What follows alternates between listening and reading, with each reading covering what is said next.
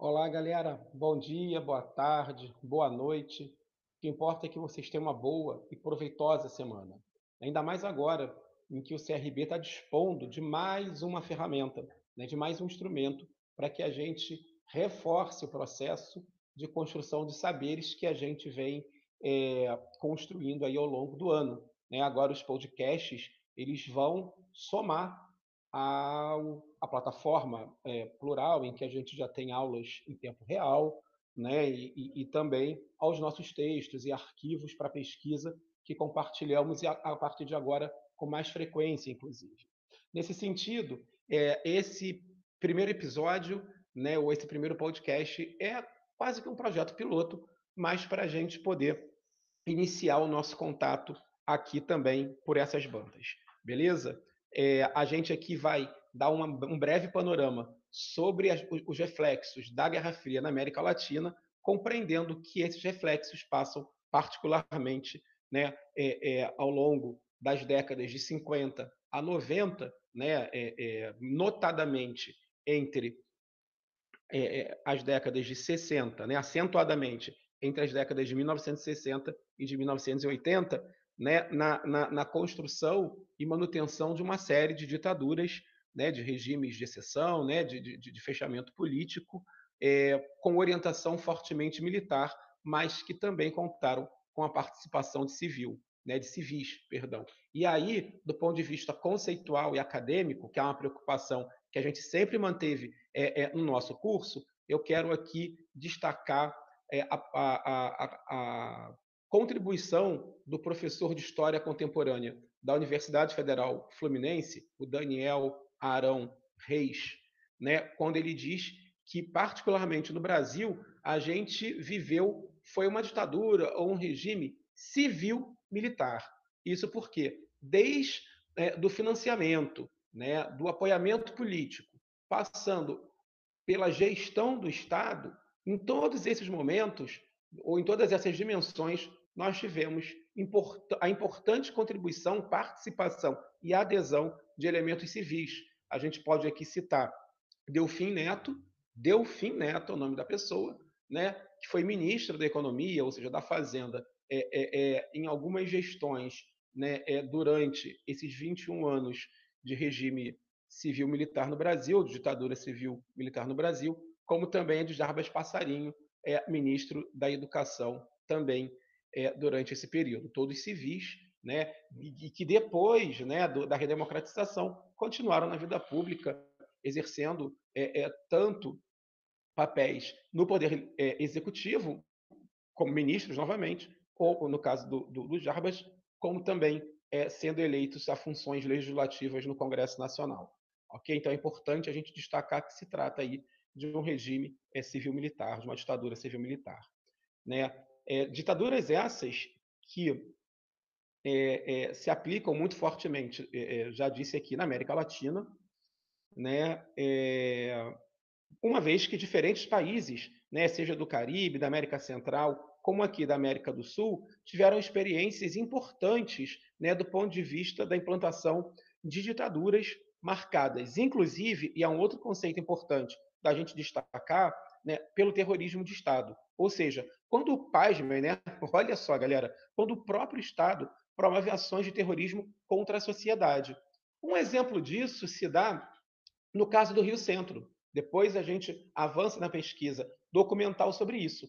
Mas é, é, é, ali no limiar da década de 1980, né, entre né, final de 70 e 1980, a festa dos trabalhadores, feita no Rio Centro, ali em Jacarepaguá, no Rio, onde muitos de vocês e muitas de vocês já visitaram por ocasião da Bienal do Livro, né? Então, ali foi realizado um grande show do Dia do Trabalho e, pasmem, pasmem, soem as cornetas né, do absurdo.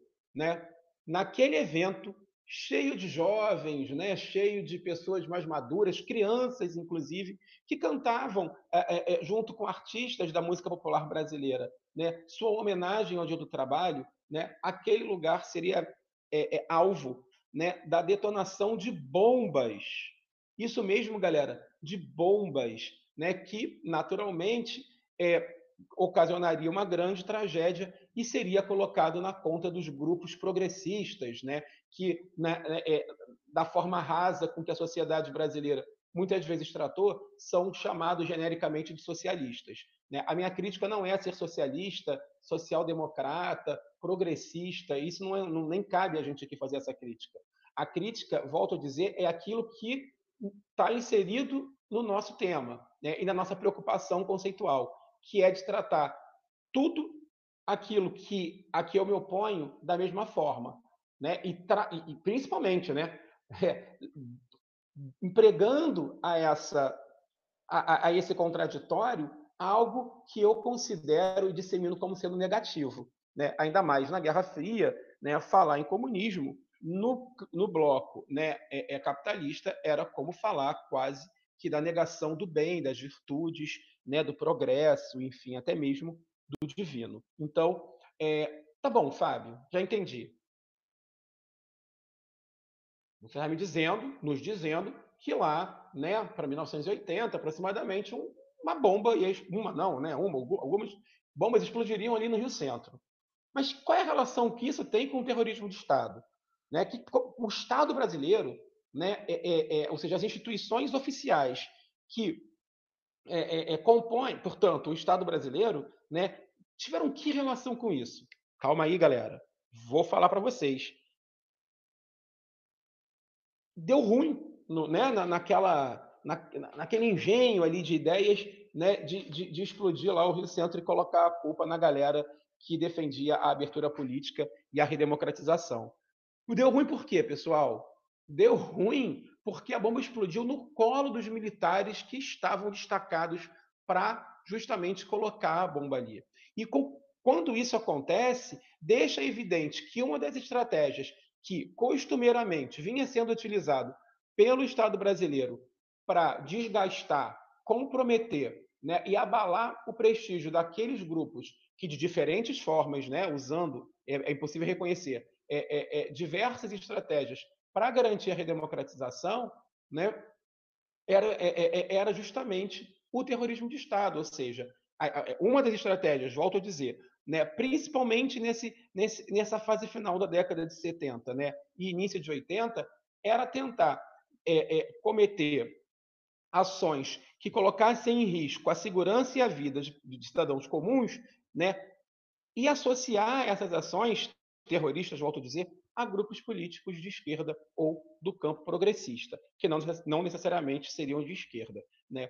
Ou seja, o episódio do Rio Centro ele se tornou simbólico para mostrar a toda a sociedade brasileira e ao mundo né, que a ditadura continuava viva, que ela nunca foi branda e que, entendendo que chegava o momento da redemocratização né, e da transição, portanto, né, para o regime democrático, era fundamental que a, a, a população brasileira, né, que o conjunto da sociedade brasileira entendessem que essa redemocratização não deveria ser tocado por um bando de marginais, delinquentes e, portanto, terroristas que, ainda que vivessem aquele processo de distensionamento, eram capazes de atentar contra a vida de trabalhadores e suas famílias, ok? Isso acabou é um tiro que acabou saindo pela culatra, a exemplo, né? É, é, e aí de forma mais grave do que aconteceu na OAB, quando uma carta bomba foi enviada e uma assessora do presidente da OAB abre a carta e acaba ela sofrendo as consequências de mais uma ação terrorista do Estado brasileiro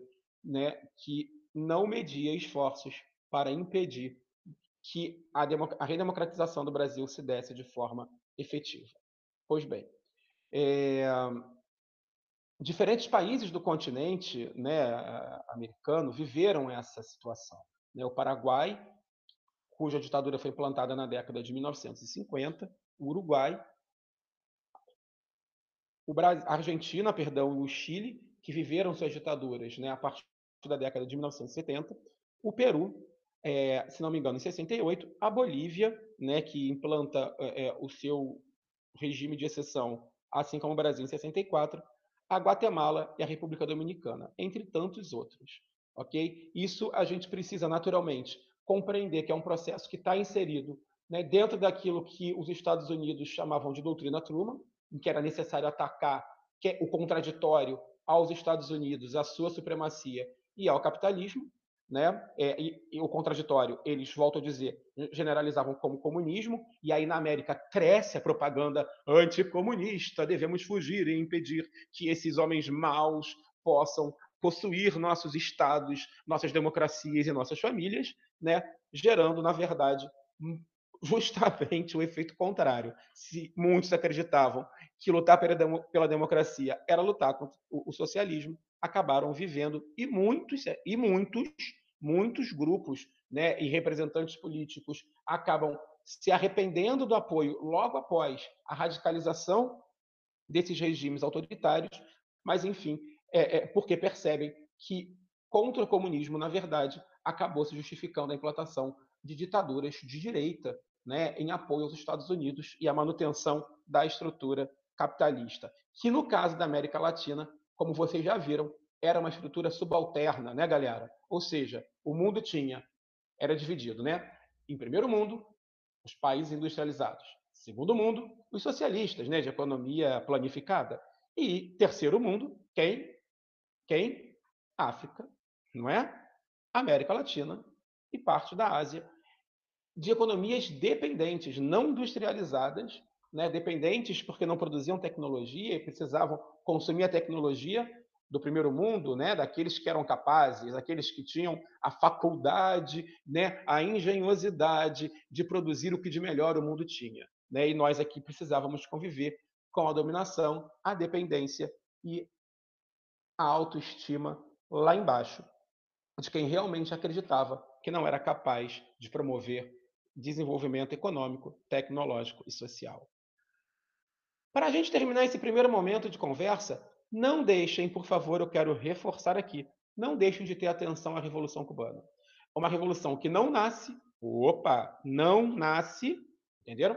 Socialista, mas que se transforma né, é, é, como tal a partir é, da ofensiva dos Estados Unidos contra os grupos revolucionários que assumiram o poder em Cuba a partir de 59. Uma revolução que nasce nacionalista, depondo o ditador Fulgêncio Batista, que governava em apoio né, aos Estados Unidos e financiados por eles.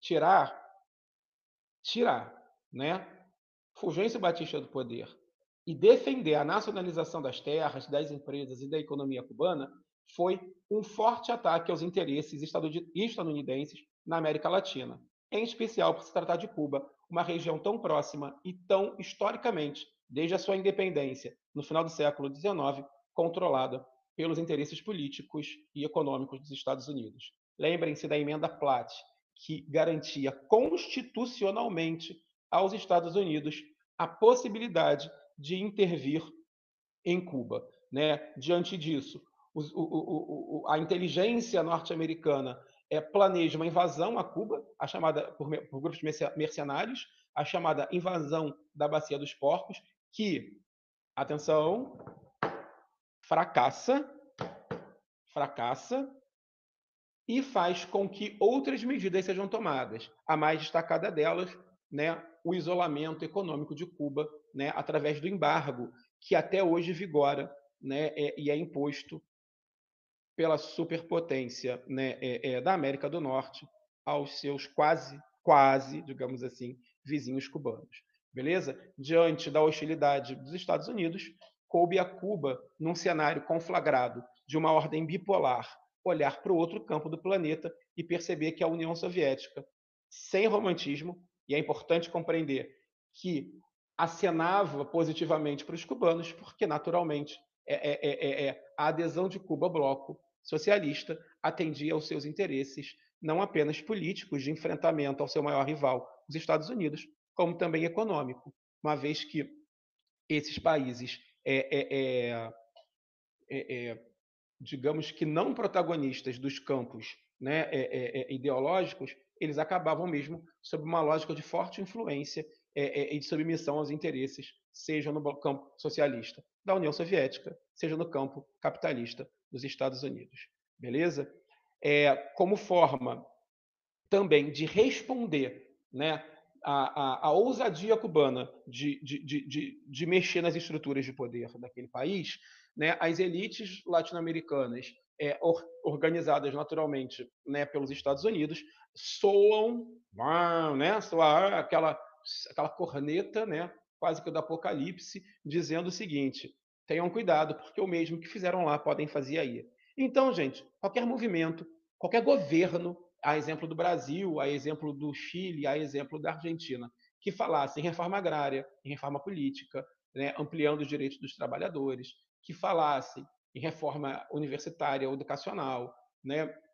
Enfim, no Brasil esse, esse, processo foi chamado, esse movimento foi chamado de reformas de base, né? É, em 64, pelo presidente João Goulart, apelidado de Jango, né? Todos esses movimentos é, justificariam é, uma forte propaganda anticomunista contra esses governos, que no caso brasileiro e argentino nada tinham de socialista, no Chile, de fato, é, é, é Salvador Allende né, foi eleito uma coalizão de, de, forças políticas lideradas pelo socialismo, né, e defendia uma via socialista chilena, ou seja, democrática, plural, dialógica, né, ou seja, baseada no diálogo e na composição com as diferenças, ainda assim tanto no Brasil, com as reformas de base, reforma agrária, reforma do sistema financeiro ou bancária, reforma educacional, né? reforma urbana, atentando muito para a questão habitacional da população mais pobre e da classe média mais baixa. Né?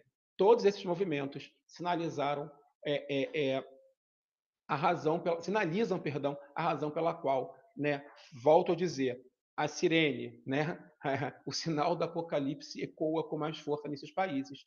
E setores ligados ao grande empresariado, à classe média e também à Igreja Católica apoiassem esses movimentos, para uns, volto a dizer, revolucionários, mas cabe a gente avaliar com autonomia, independência e liberdade se de fato houve rupturas institucionais ou estruturais nesses países por esses movimentos, ou, como alguns falam, golpes, que na verdade depuseram governos democraticamente eleitos para que justamente não houvessem transformações houvesse a conservação de uma ordem, seja no campo, seja nas cidades e principalmente no seu sistema financeiro. A gente continua depois, deixa essas reflexões que, como eu disse, seguirão também de material escrito né, e, e, e anexo ao plural, com forte e ampla né, é, é, é, fontes de pesquisas para que a gente possa aprofundar essa questão.